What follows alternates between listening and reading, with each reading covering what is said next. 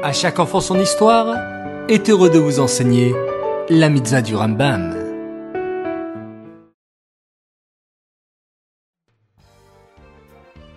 Bokertov les enfants, vous allez bien? Baou Hashem.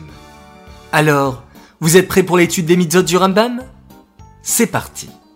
La mitzvah positive numéro 235 concerne les lois de l'esclave non juif qu'on appelle Evet Kenani. Celui-ci restera toujours esclave chez son maître, à moins qu'il ne soit blessé par son maître et qu'il ait perdu un œil ou une dent. La mitzvah négative numéro 254 nous interdit de ramener un esclave non juif qui s'est enfui d'un pays étranger vers le pays d'Israël à son maître, même si celui-ci est juif. Par exemple, si un esclave non juif vient s'enfuir en Israël, nous n'aurons pas le droit de le ramener à son maître qui habite dans un autre pays. Et ceci, même si son maître est juif.